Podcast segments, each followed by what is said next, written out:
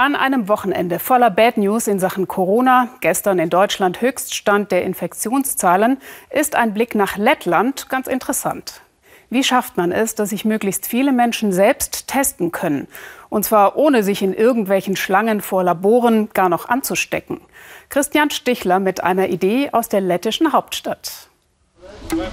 Weltpremiere in Riga. In nur 40 Tagen von der Idee bis zum Prototypen. Dieser Kasten, der wie eine Mischung aus Verkehrsblitzer und Getränkeautomat aussieht, ist der ganze Stolz von Dizis Gavas. Es ist seine erste vollautomatische Corona-Testmaschine. Ein großes Problem für alle Labore und Krankenhäuser sind doch heute die ganzen Kontakte mit potenziellen Infektionsquellen. Und genau deshalb ist es so wichtig, alle möglichen Situationen auszuschließen, in denen man in Berührung mit einer infizierten Person kommen kann. Gavas kennt sich aus. Er betreibt eines der größten Labore in Riga. Wer sich online vorab registriert, soll sich in Zukunft an seinem Automaten rund um die Uhr sein Corona-Testkit abholen können. Hier in dieser Kiste befindet sich alles, was man für einen ganz regulären Speicheltest benötigt. Eine genaue Anleitung, eine infektionsgeschützte Plastiktüte, dieses verschließbare Röhrchen für die Speichelprobe. Und mit all dem kann ich zu Hause in aller Ruhe einen Test machen. Danach stecke ich alles zurück in die Tüte und die Box bringe ich anschließend wieder hierher zum Automaten zurück. Gavas arbeitet seit April an den Speicheltests. 20.000 Proben hat er schon analysiert. Die Genauigkeit werde immer besser. Für ein Screening der Bevölkerung seien die Tests also durchaus geeignet. Krisen machen erfinderisch, sagen die Letten. Als eines der ersten Länder in Europa hatten sie im Frühjahr eine Corona-App am Start.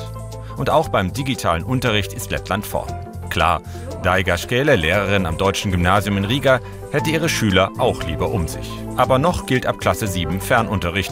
In Lettland nutzt man gängige Plattformen wie Zoom, Facebook oder YouTube.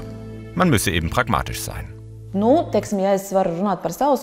Also was meine Schule angeht, muss ich schon sagen, dass das Homeschooling sehr gut funktioniert. Eines ist uns dabei sehr wichtig. Wir machen regelmäßig Umfragen unter den Schülern, damit wir wissen, wie es ihnen geht, wie wir ihnen besser helfen können. Wir nehmen die Ratschläge der Schüler sehr ernst und passen uns an. Nur über eine Sache ärgert sich Daiger. In den meisten Unterrichtsstunden schaut sie auf ihrem Bildschirm statt in freundliche Gesichter auf schwarze Rechtecke. Der Grund, die Schüler schalten ihre Kamera nicht ein. Carles ist einer von ihnen.